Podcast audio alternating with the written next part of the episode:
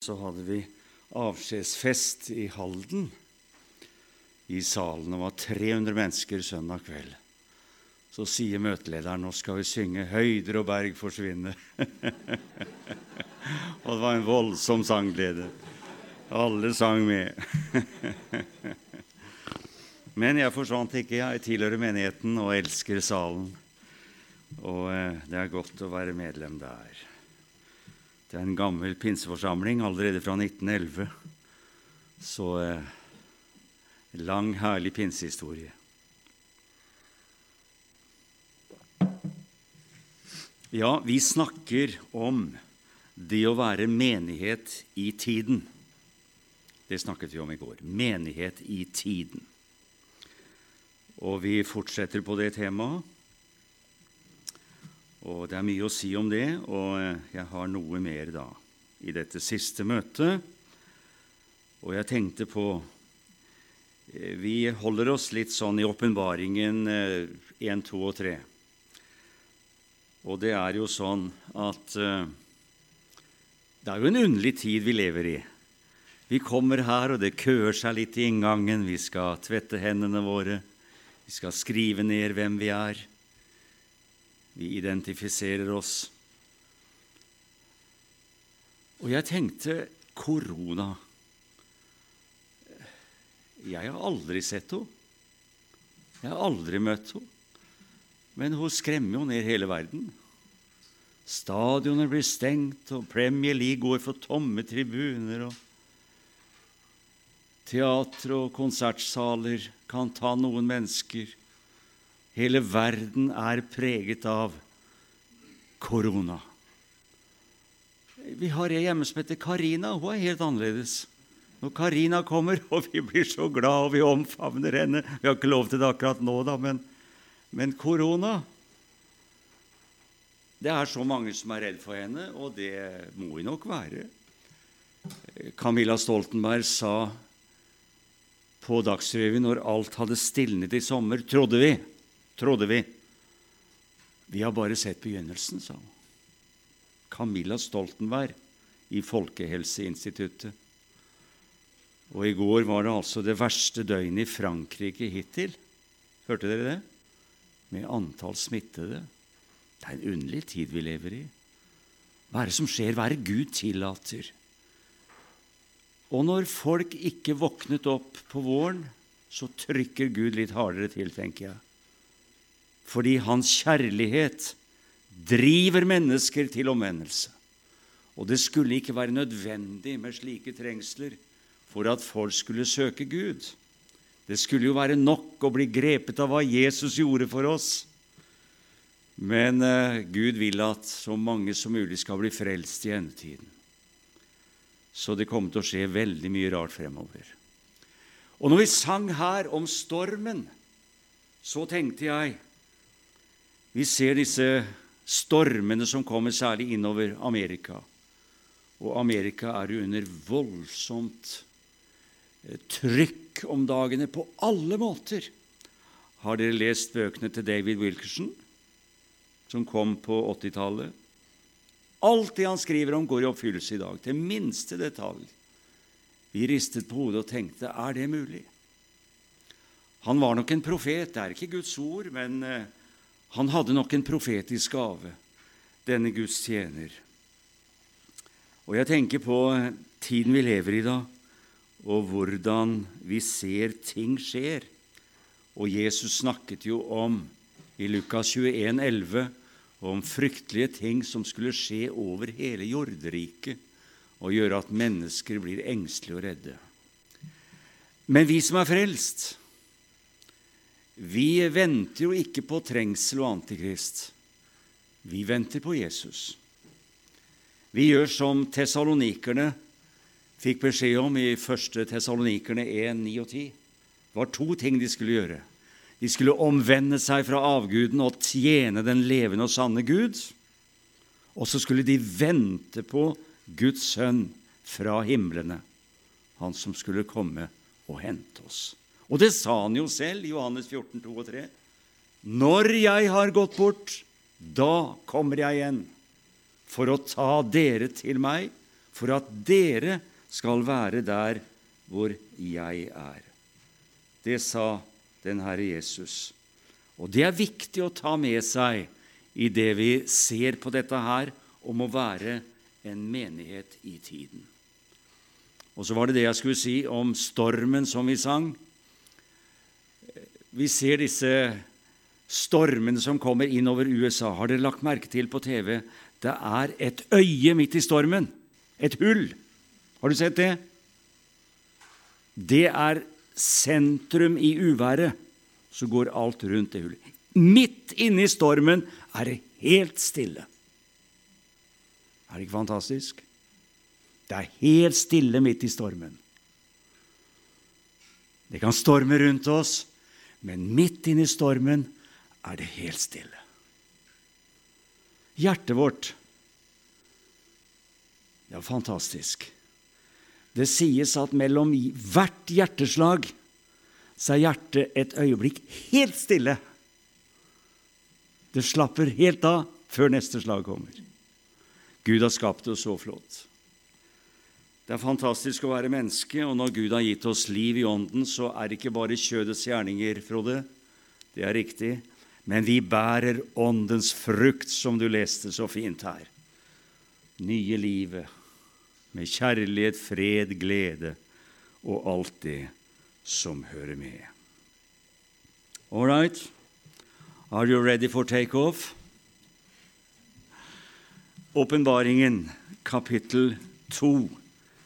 Vi har det foran øynene våre en stund. Og vi har snakket om det å være menighet i tiden, som nevnt, og henvist til menigheten mens den er på jorda.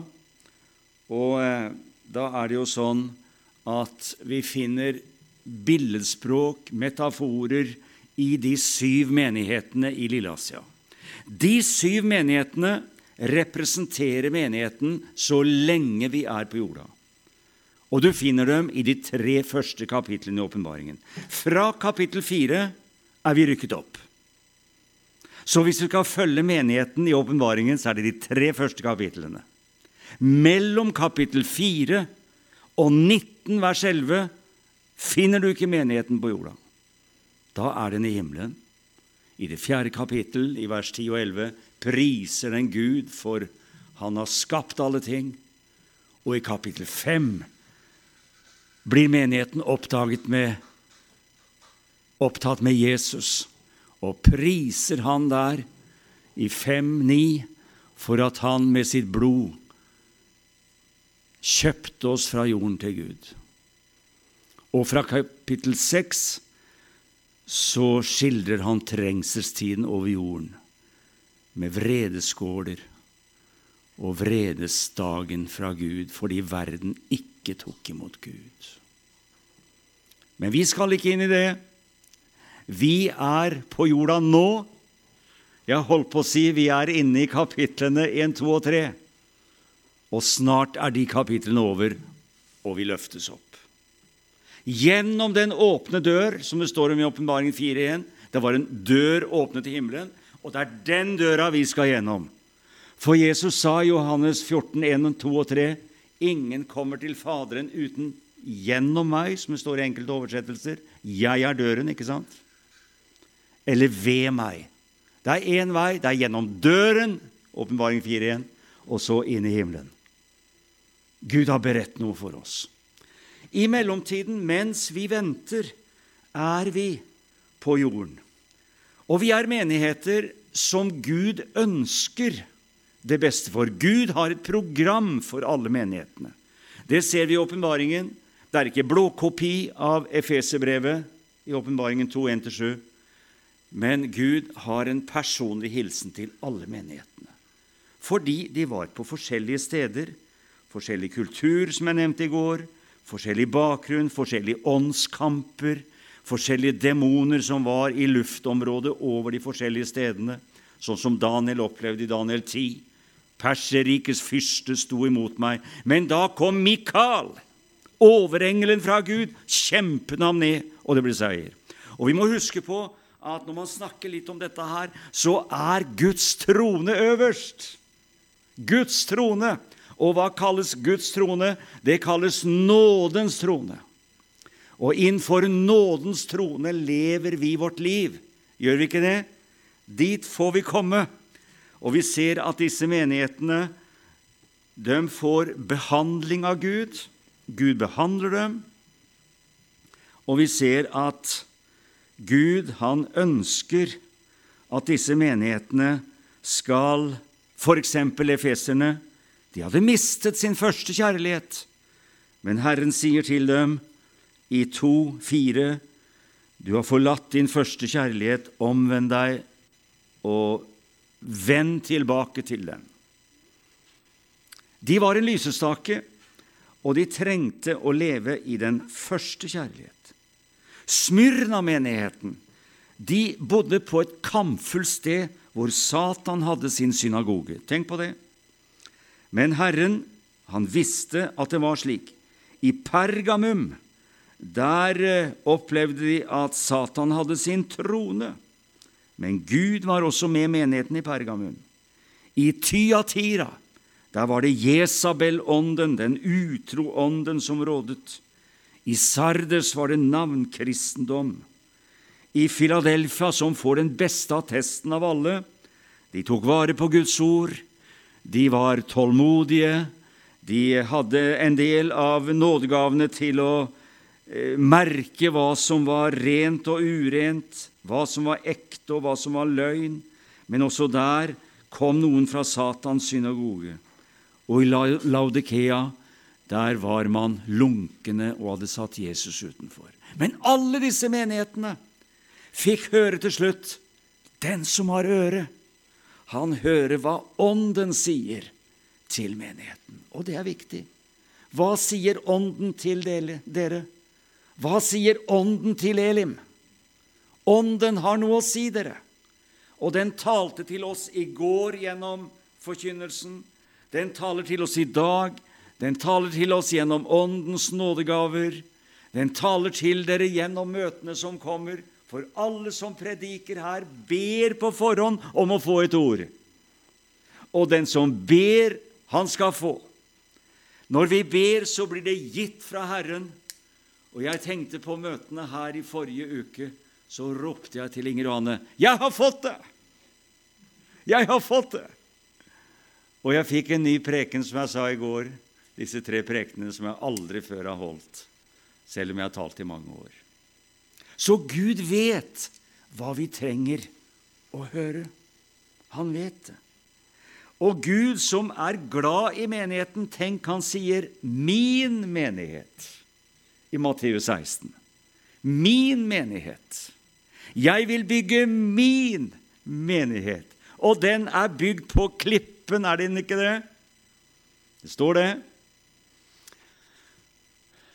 Og det var jo ut ifra dette spørsmålet hvem sier folk at menneskesønnen er? Det er i Matteus 16, fra vers 13 til 18. Jo, det var forskjellige forslag. Men hva sier dere? Peter er rask frampå, som han pleide. Du er Messias, den levende Guds sønn. Salig er du, Simon, Jonas' sønn. Kjøtt og blod har ikke åpenbart dette, men min far i himmelen. Du er Peter, og på denne klippet vil jeg bygge min menighet. Så er det noen som har tenkt da, å, er menigheten bygd på Peter? Den er jo ikke det. Ja, men er det ikke det Jesus sier? Nei, han bruker et bilde der. Det står egentlig 'Du er Petros', og på denne Petra vil jeg bygge min menighet. Og eh, Det er nemlig sånn at det er på den bekjennelsen.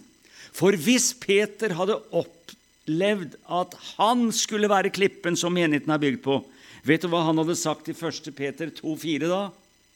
Da hadde han sagt 'Kom til meg, den levende sten'. Men sier han det? Nei. Kom til ham, den levende sten. Sten er klippe. Klippen var Kristus, og menigheten er bygd på ham. Ikke sant? 1. Korinterne 3,11.: ingen kan legge en annen grunnvoll enn den som er lagt Jesus Kristus. Og på den grunnvollen bygger vi videre. Og det er dette viderearbeidet som den enkelte lokale menighet gjør på sitt lokale sted, ut ifra den opplevelse de har fått av hvordan de skal tjene Gud på sitt sted. Det var sju forstandere her. Det var sju menigheter. Alle får budskap fra Gud som er passende inn i deres situasjon. Men alle får høre generelt at har dere ører, så skal dere høre hva Ånden sier til menighetene. Og dere, det er en fantastisk trøst i dette. Fordi hvis du ser i det første kapitlet, før han spesifiserer menighetene, så kommer han med en generell hilsen til dem og han ser Jesus, ikke sant? Og det er veldig viktig at vi ser Jesus. Ser Jesus. Det er viktig. Jesus må være synlig midt iblant oss. Og få se ham. Det er viktig for enhver tjener å være oppmerksom på at fokuset må rettes på Jesus. Vi er tjenere ved hvilken folk kommer til troen.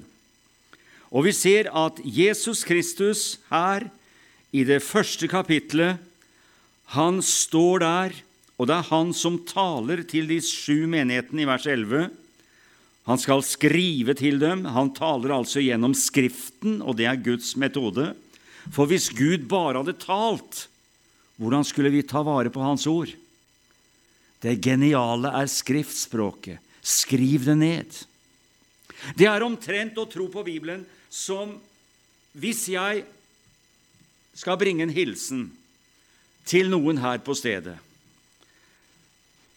og så sier jeg til en av dere, og så sier dere til nestemann, og det går kanskje fra mann til mann, og så når det fram. Jeg tenker at mitt budskap var veldig forandret innen det nådde fram. Uten at noen egentlig ville forfalske det. Men hvordan skulle man ta vare på mine ord? Det er jo umulig. Men hvis jeg skriver den ned på en seddel og stikker den i hånda di, og du leverer den til nestemann, så seddelen havner i hendene på han som skal ta imot, da er budskapet akkurat det samme, uforandret. Skriv det ned. Og gjennom Skriftens ord taler Gud til sin menighet også i dag. Det er skrevet ned, dere. Det har gått igjennom 70 generasjoner. Her er det! Her er budskapet! Her er Guds ord! Skriv det ned! Og så ser vi at denne menneskesønnen Jesus Kristus, han går imellom lysestakene. Er ikke det fint? Fordi det er mange forskjellige menigheter. Pinsemenigheter, for å si dagens situasjon i Norge misjonskirke, frelsesarmé, trosmenigheter. Det er eh, Norske kirke. Det er forskjellige menigheter. Baptister, metodister, lutheranere, bedehusvekkelsen og bevegelsen. Mange menigheter. Og hvis man ramser opp de forskjellige her i til dels vekkelsesrike, tradisjonsrike, på hva Gud har gjort, både byen og distriktet her, har skjedd mye her. Det er en av de byene i Norge som har opplevd mye med Gud. Og kommune. Vi er litt utenfor selve kjernen. Men hele kommunen opplevd mye med Gud. Og Gud har ikke forlatt stedet. Men har vi evne til å lytte og ta imot tanker om hva Han ønsker videre? Den som har øre, han hører hva Ånden sier til menigheten. Og midt imellom de forskjellige menighetene vandrer altså Jesus. Og du ser at det er Kristusskikkelsen, den opphøyede her. Og han er så veldig å se til at uh, vi ser at Johannes han faller som en død ned for ham. Men da sier Jesus, 'Jeg var død', vers 18. Frykt ikke. Jeg er den første og den siste. Jeg var død, men se, jeg er levende i all evighet, og jeg har nøklene til døden og dødsriket. Og så ser du i Hans hånd. Halleluja! Å, det er godt å vite. Vi snakker om å være i Guds hender, dere. Her ser vi at hemmeligheten med de sju stjernene, som du så i min høyre hånd, og de sju gullysestakene, hva er det? De sju stjernene er engler, altså lederne for de sju menighetene, og de sju lysestakene er de sju menighetene. Alt dette var i Herrens hender. Er ikke det godt å vite? Det er ikke alltid det går på skinner. Noen ganger så er det litt tyngre tider. Det er sesongbetont, nærmest det vi opplever i en menighet. Så kommer en vinterperiode hvor det kan virke litt kaldere og hardere og gror lite. Men så opplever man en fornyelse. Det kommer en vår, det kommer en sommer. Så er det en høst, kanskje med innhøstning, og så opplever man noen stormer som ofte kommer om høsten. Og så kommer vinteren kanskje igjen, og hvor ble det av det vi vant? Kommer våren igjen. Det er litt sånn også i Guds menighet. Men han har ikke forlatt menigheten. Alle menigheter og alle menighetsledere er som stjerner og gullysestaker i hans høyre hånd. Den hånda som er gjennomboret på korset. Den hånda han har tegnet oss i. For vet du hva? Gud har en tegning, han av deg. Gud har en tegning av deg. Han har tegnet deg. Hvor? I begge sine hender. Jesaja 49, 16. Og derfor står dine murer alltid for Herren. Ta det til deg som en hilsen ifra Gud. Og Gud har et program, en ledelse, kaller vi det. Og du viste på skjermen her at vi kunne leve et liv i Ånden at vi skulle vandre i Ånden, ikke fullbyrde kjødets begjærligheter. Men det er et åndelig liv her inne, er det ikke det? Sånn er det hos dere òg. Et åndelig liv. Og det åndelige livet, det har åndelige ører. Det lytter. Det har åndelige øyne, Efeseren 1,18, det. Hjertets opplyste øyne. Det har et åndelig sinn. Det har åndelig teft, åndelig luktesans. Det har åndelig smakssans. Smak og kjenn at Gud er god, står det. Og vi kjenner dette åndelige som vi har lært oss å kjenne livet her i denne verden. Så har vi lært at det er en åndens verden som vi allerede er kommet inn i. Det er fantastisk. Vi har jo begynt på det evige liv. Det evige liv begynner ikke når Jesus henter oss. Det evige liv begynner ikke den dagen vi dør og går inn i Guds rike. Hva er det evige liv? Johannes 17, 1-3. Det evige liv er å kjenne Gud, den eneste sanne Gud, og ham du utsendte, Jesus Kristus. Vi har det evige liv. Og derfor så skal det være mening i det Jesus sier. Om du lever eller dør, hører du meg til. Og om du dør, så dør du ikke. Du skal aldri i evighet dø. Kroppen må dø. Men det åndelige livet som er evig, det dør ikke. Vi har fått evig liv. Dette er noe som Gud har gitt oss, og vi får leve ut dette livet i en nytestamentlig ordnet menighet etter Guds hjerte. Er det ikke stort? Og vi er ikke perfekte, noen av oss. Vi er mennesker som alle har skrøpeligheter. Men Gud holder ut med oss når vi er ydmyke og erkjennende. Da har Han lovet å være med hele veien, helt til Han henter oss hjem til seg. Jeg opplevde også som ung forkynner at jeg tror Gud hadde et kall til meg. Det var viktig for meg å lytte til Guds stemme. Jeg var sendt ut fra Philadelphia Sarpsborg høsten 1969. Det er 51 år siden. Jeg begynte å preke mens jeg gikk på gymnaset. Men eh, skolen var slutt, og russelua kasta opp på hattehylla. Da var det å dra i vei med evangeliet. Tenk i førsten, dere, jeg, jeg hadde en bærepose. Tenk på det! En bærepose med bibel og sangbok. Og så kjøpte jeg en gitar og en gammel folkevogn. 58-modellen var ikke så gammel, 1970 da. Og reiste ut med evangeliet. Halleluja. Gud hadde et program. Men allerede mens jeg gikk på gymnaset, så kjente jeg f.eks. Si noe om Guds kall. At Gud la Bergen på mitt hjerte. Og jeg syklet innom biblioteket i Sarpsborg og fant fram Bergens Tidende. Fant annonsen. En bueformet annonse i Bergens Tidende hvor det sto 'Tabernaklet, Lungegårdsgaten 9 i Marken'. Telefon 21 90 21. Jeg er glad i tall, som jeg sa. Torsdag klokken 19 Ingolf Kolshus taler. Tirsdagsmusikken synger. Søndag klokken 11 Magne Tangen, musikkoret. Klokken 19 vekkelsesmøte Ingolf Kolshus. Og jeg kjente, jeg gråt. Gud, jeg tror jeg kommer til å havne der en gang. Og det skjedde. Det skjedde. Gud ga forhåndsvarsler. Jeg var en stille, beskjeden gutt. Jeg visste ikke helt om jeg kom så langt. Jeg hadde begynt å vitne litt, spille litt. Men det lå i Guds plan. Og jeg var ung predikant i Trysil. Og der var det noen som ville til Volda på pinsestevnet i 1972. Og der synger, mener jeg, eh, ungdomskor fra Tabernakelet i Bergen. Roald Andersen i Bergen er hovedtaler.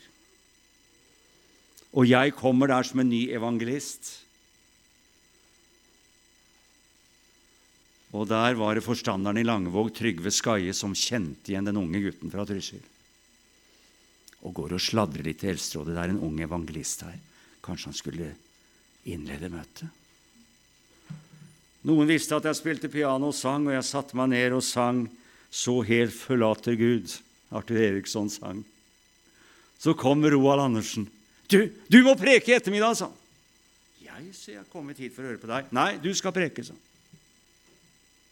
Og jeg prekte der fra ordspråkene 4.23 om å bevare sitt hjerte fremfor alt som bevares. Teksta til kongen under nyttårstalen for halvannet år siden. Husker du det? Det prekte jeg om. Og det måtte ha gått rett inn i Roalds hjerte, for jeg kjente at Å, Gud, nå, nå har du en plan. Planen din fullbyrdes. Jeg kjente jeg hadde kalt til Bergen. Hva skjer? Det går et halvt år, så ringer telefonen i Trysil. Jeg bodde alene i forstanderboligen like før vi gifta oss. Så ringer telefonen. Du, Terje, kan du komme til tabernaklet? Kan du komme og preke for oss? Da hadde jeg akkurat lest i Korsets seier om Roald Andersen. Vi har penger til en medforstander, men vi har ikke mannen. Da sa Gud i hjertet mitt, 'Du er mannen'. Og det gikk sånn. Ja, Men hvorfor dro jeg etter fire år? Jeg har alltid hatt kaldt til Bergen. Bare jeg går av toget i Bergen, så har jeg tårer i øynene. Og jeg skulle vært der denne uka og prekt i tabernaklet, men koronaen feide det bort. Men nå blir det i mars isteden. Gud har en plan med våre liv. Og Gud ønsker å lede oss. Men jeg kjente der at Gud ledet meg til salen i Halden. 22 år som forstander der, i to omganger. Og innenfor den siste omgangen og Jeg hadde sagt opp i Philadelphia Sarpsborg etter 14 år. Jeg er litt personlig i formiddag forteller litt også og knytter det opp imot Guds ord om å være ledet, både som menighet og som kristne og Herrens tjenere. Så ba jeg til Gud, og i Sarpsborg opplevde vi egentlig vår rikeste tid. Og min rikeste tid, det er Filadelfia-Sarpsborg. Det gamle Filadelfia ble for lite. Og vi får besøk av forstanderen i Filadelfia-Ålesund. Husker dere han? vår herlige broder Sprakhaug.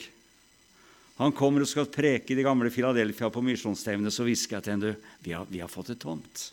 Vi skal bygge nytt Filadelfia. Vi har til og med vært og innleda. Ja, det vil jeg gjerne se på, sa han. Og imellom formiddag og kveldsmøtene så drar vi bort på tomta, så går han og skritter opp.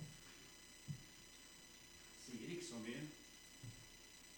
Kommer vi på kveldsmøtet, og nå skal han skryte litt, litt av oss, tenkte jeg. Og det var mens pinsepastorene Ja, vi het jo forstandere den gangen, og da satt vi på plattforma. Det var før trosbevegelsen fikk oss ned, og dem som begynte med det. Vi herma etter dem. Men vi, vi satt der oppe på plattforma i Philadelphia, og jeg så utover forsamlingen. Nå skal Sprakhaug rose oss litt, tenkte jeg, for den nye tomta. Og den tomta dere, sånn. Den er altfor lita, sa han. Å hjelp, tenkte jeg. Vi har fått ny, flott hånd. Men jeg tror Gud har noe annet for dere, sa han. Jeg prøvde på romsdaling, men var sikkert feil. Men dere skjønte hva jeg mente. Gud har noe annet for dere, sa han. Sa ikke noe mer, så begynner han å preke. Så går en to-tre måneder, så leder Gud oss en helt annen vei. Og vi får kjøpt et annet bygg. Enstemmig i menigheten. Og et mirakel. Og vi fikk en praktfull Filadelfia-kirke som var mye billigere. Gud kan lede. Men jeg kjente etter 14 år kan det være greit med litt forandring. Vi hadde hatt vår rikeste tid. Vi la til 450 nye medlemmer på de 14 årene. Vi måtte ha ny Filadelfia-kirke. Så får jeg nytt kall til salen i Halden, som jeg hadde vært i ni år før. Og hver gang jeg besøkte menigheten min som gjestepredikant, så var det en som sa jeg tror du kommer tilbake til oss. Jeg, Jeg ber til Gud om det. jeg sa. Ja, jeg har jo hatt min tid. Nei, jeg ber til Gud. Du slutta for tidlig, sa hun. Jeg følte ikke det sjøl. Så ringer en eldste og spør om jeg kan komme til salen i Halden. Og jeg sier, 'Jeg må be over det.' Og så sier jeg til Gud helt oppriktig. Det er veldig sjelden jeg gjør sånn, ikke sant? For å få et ord. Det hender. Det hender. Og jeg sa, 'Kjære Gud, gi meg et ord'. Dere vet hva Halden er mest kjent for? Hva er det? Dere vet det, vet du. Det er selvfølgelig festningen. Program hele sommeren igjennom. Sang på festningen. Festningen, det er Halden. Ja. Fantastisk festning. Men vi har ikke de fjellene som dere har, vet du. 127 meter over havet. Da står vi på toppen. Det er høyt i Halden. Og jeg sier, kjære Gud, gi meg et ord. Skal jeg virkelig dit? Er det riktig for den lokale menigheten i salen å få Terje tilbake? Eller har du en annen plan? Hva sier Den hellige ånd? Hva sier Den hellige ånd i mitt hjerte? Da hadde jo Den hellige ånd sagt til eldstebrødrene da, allerede, kall Terje. Men Gud, jeg kan ikke dra på andres kall. Du må kalle meg. Gi meg et ord. Hva fikk Terje? Det er helt fantastisk. Zakaria 9,12.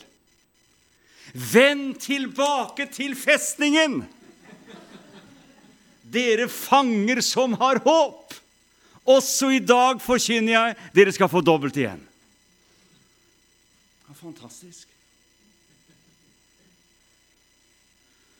Og vi dro på Guds ord og Åndens kall og fikk oppleve 13 år til i denne gode menigheten i salen. En gammel vekkelsesmenighet. Halden er en gammel vekkelsesby.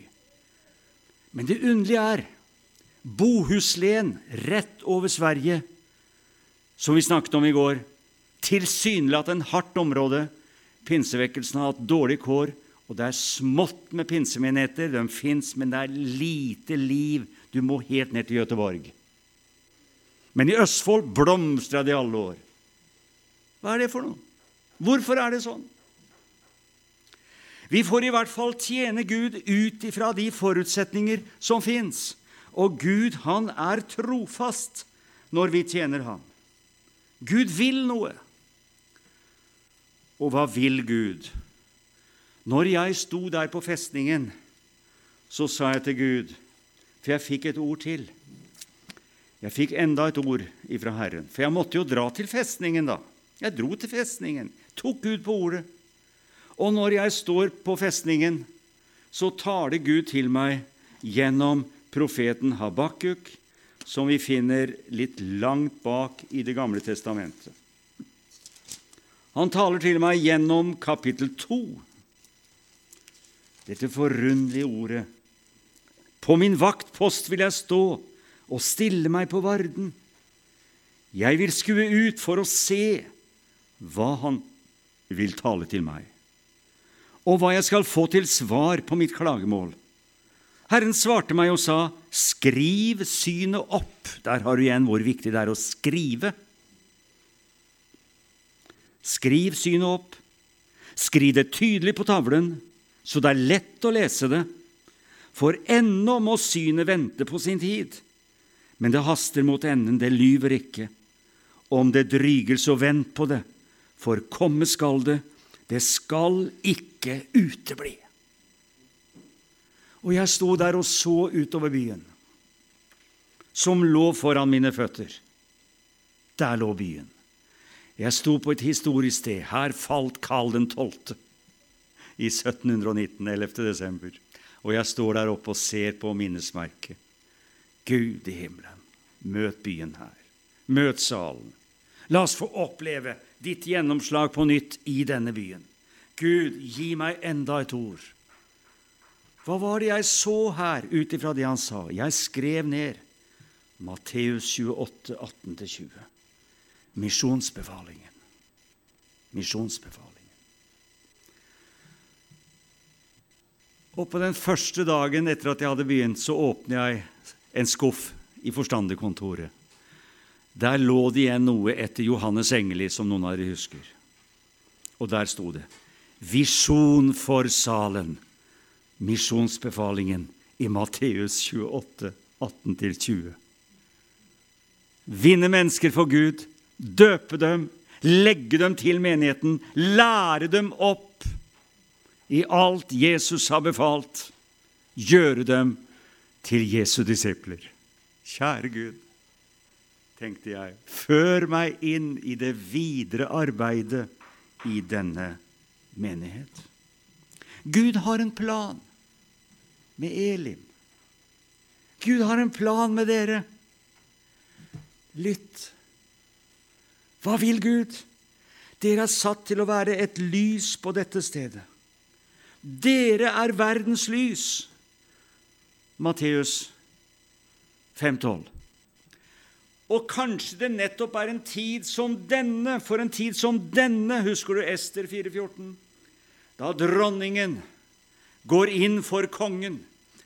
Hun var klar over at hvis kongen aksepterte hennes ønske, hennes hjerteønske og bønn for sitt folk, så ville han rekke ut septeret. Det gjorde han. Det er noe med den verdigheten Gud har gitt oss. Gud har gitt oss en verdighet. Verdig er du, synger vi. Men vi er også verdige fordi vi kommer frem for nådens trone i kraft av Jesu navn. Det er ikke vårt eget navn. Alt som skjer i menigheten, skjer i Jesu navn. Vi ber for hverandre. Vi eh, styrker hverandre. Vi oppmuntrer hverandre. Vi bærer hverandres byrder.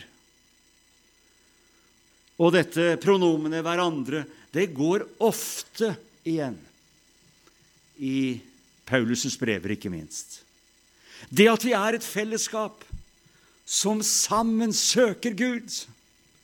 Og Gud, han vil si noe til sin menighet i dag. Fordi Gud forbereder oss for opprykkelsen. Vi er kommet til en dronningverdighet.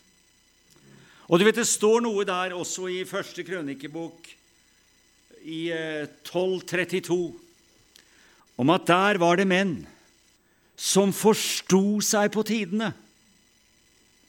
Og de som forsto seg på tidene, de visste hva de skulle gjøre.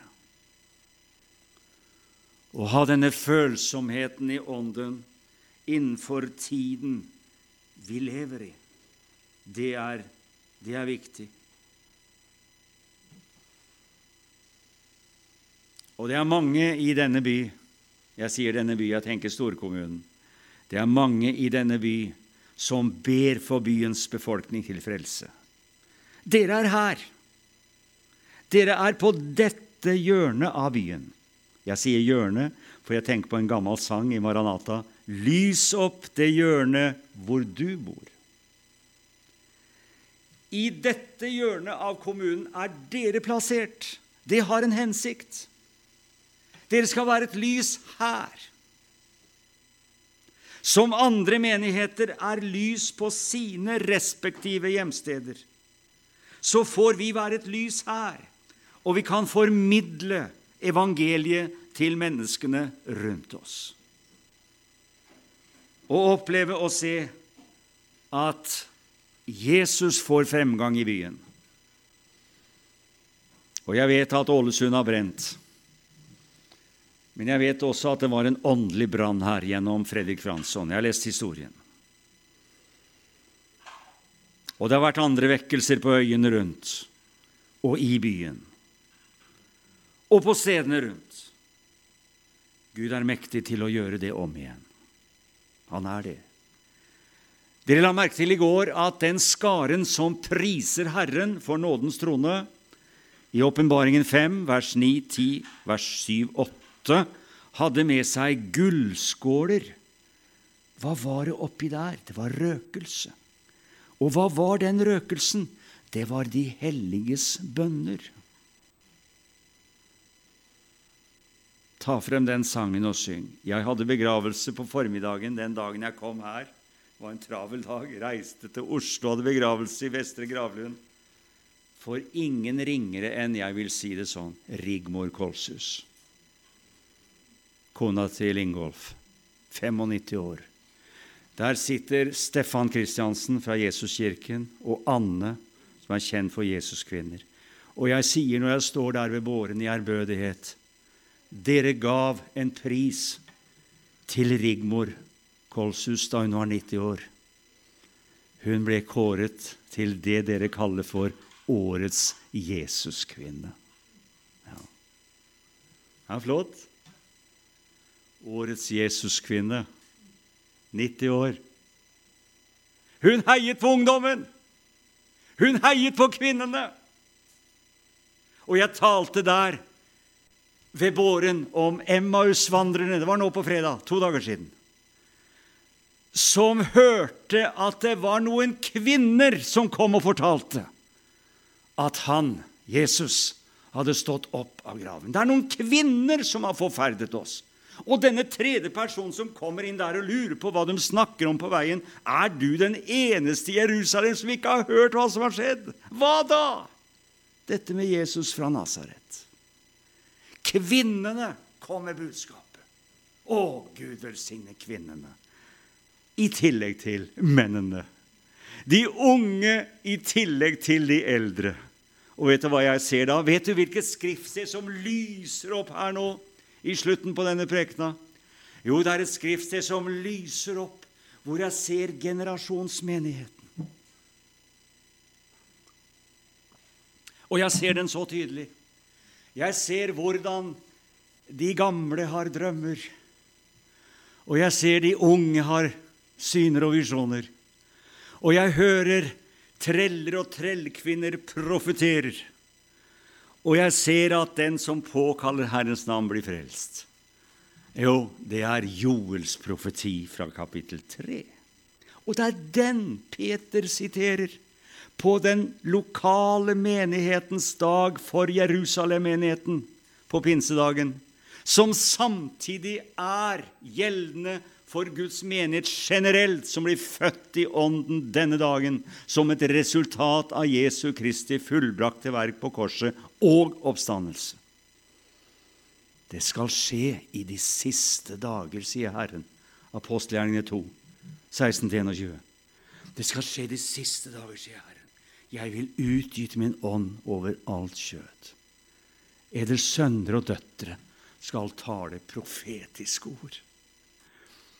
Og tenk bare på, på eh, Philip, Står ikke om han i Aposteltegn 21, vers 9, 10, 11 eller noe sånt. Der står han hadde fire døtre. Fire døtre hadde han. Jeg har én datter, jeg har en sønn. Men tenk, han hadde fire døtre. Alle hadde profetisk gave. Tenk når han slapp disse jentene løs i møtet. Å, den ene etter den andre prekte om Jesus. Det er herlig. Kvinner og menn, vi skal være med og forkynne evangeliet til våre omgivelser. Og vi ser at disse menighetene, ufullkomne som de var, arbeidet på steder hvor det var åndelig kamp, men de var i Herrens hender, alle syv. Til og med Laodikea. Men Herren ga dem en ny sjanse, en menighet som i all sin iver sa for høy bekjennelse 'Vi har alt'. Men du vet ikke, sa Herren, at du er ynkelig, fattig, blind, naken, men kjøp av meg Gull glødet til ild. Jeg vil gi deg øyensalve og salve dine øyne. Åpenbaringen 3. Og Jesus som sto utenfor, han sto og banket på og ville inn. Og jeg vet ikke åssen det gikk der i Laudikea. Håper det ble en forandring. Men Laudikea vil vi ikke ligne på. vet du. Men vi ser alle menighetene har noe som kan være som en skavank. Men Herren, dere, han bærer over med våre skrøpeligheter. Hadde ikke Gud vært nådig, så hadde jeg aldri blitt bevart i forkynnertjenesten. Men Gud er nådig. Gud er nådig, vet du. Han bærer oss videre.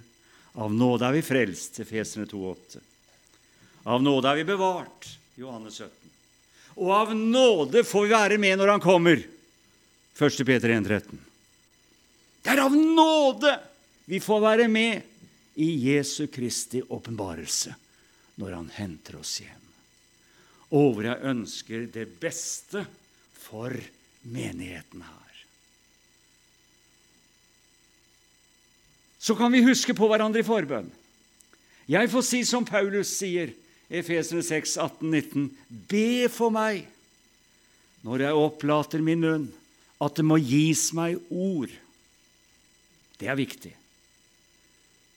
Så kan vi huske hverandre for nådens trone. Og det er mer enn ord, dere. Men for ikke å bruke for store ord, så vil jeg si som Paulus, så ofte jeg kommer dere i hu i mine bønner.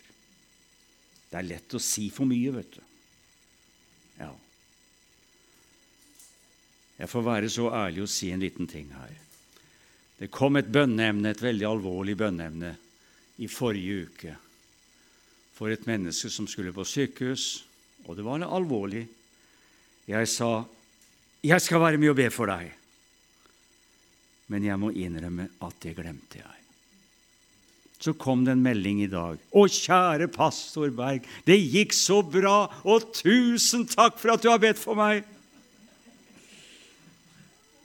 Men Gud er nådig, er han ikke det? Jeg glemte jo det, jeg. Men så var han der og rørte ved søstera likevel. Det var sikkert andre som var og sånn kan vi iblant ta litt for store ord i munnen. Er det hun Leithaug som synger 'Jeg er redd for sterke ord'? Ja. ja, det er bedre å være litt ydmyk. Men Gud, dere har ikke forkastet oss. Gud vil bruke oss. Tenk at vi er en del av en menighet. Noen melder seg ut av en menighet fordi man kan finne feil hos noen som man ikke aksepterer, og ikke gjør det. Vi er alle feilende mennesker. Ja, vi er det men vi trenger hverandre. Vi er i et nådefellesskap. Dette er nådens hus, dere. Her skal mennesker komme og få gjenopprettelse. Her skal mennesker komme og få tilgivelse. Her skal mennesker komme og få tillit tilbake hvis noe har gått skeis. Og hvis noen har falt i synd Hva sier Paulus i Galaterbrevet, litt videre, Frode, der du leste? Der står det fra vers 1 til Galaterne 6. Om noen blir overlistet av noen synd, så sparka han ut av menigheten. Nei. Hva sier Paulus? Hjelp ham til rette. Hjelp ham til rette. Men se til at du også ikke blir fristet. Å, dette farshjertet Vi skal til og med gjøre det med saktmodighetsånd, i en ydmyk ånd. Overlistet, sto det før. Overrumplet. Av noen synd. Og vi kan alle bli overlistet. Vi kan alle falle. Men Gud er nådig, og derfor skal vi også være nådige med hverandre. Den som har øre, han hører hva Ånden sier til menigheten. Gud velsigne oss alle. Gud velsigne dere i lederskapet, alle sammen.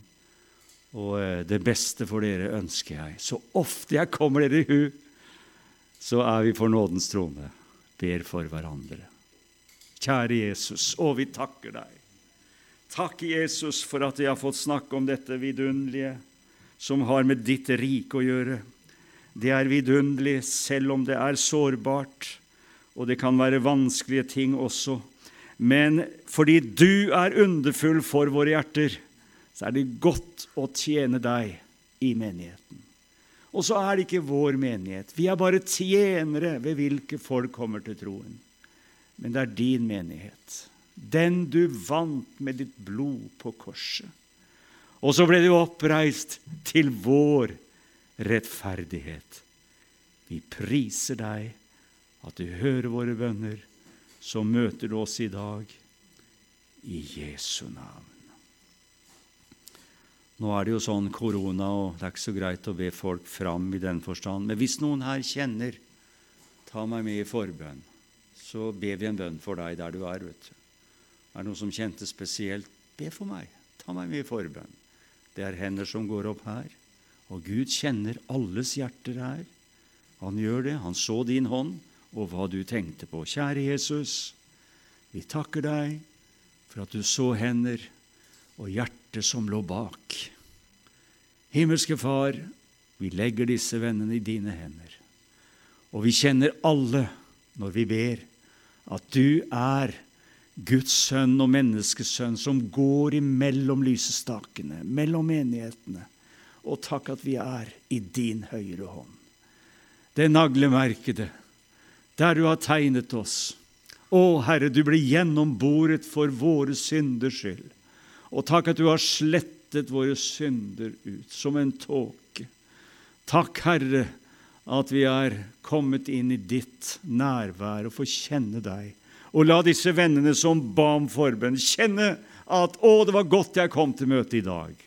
Du velsigner dem på vei hjem, Herre, og kjenne at det er noe som har skjedd i hjertet gjennom samvær med deg, med hverandre her i Guds hus så hører du våre bønner. I Jesu navn.